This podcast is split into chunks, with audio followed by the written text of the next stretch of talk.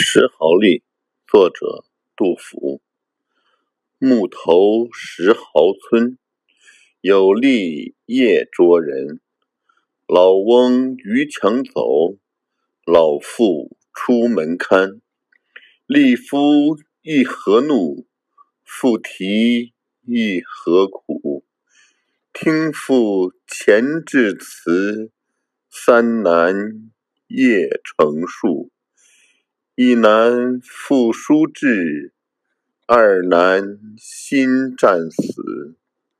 存者且偷生，死者长已矣。室中更无人，惟有乳下孙。有孙母未去，出入无完裙。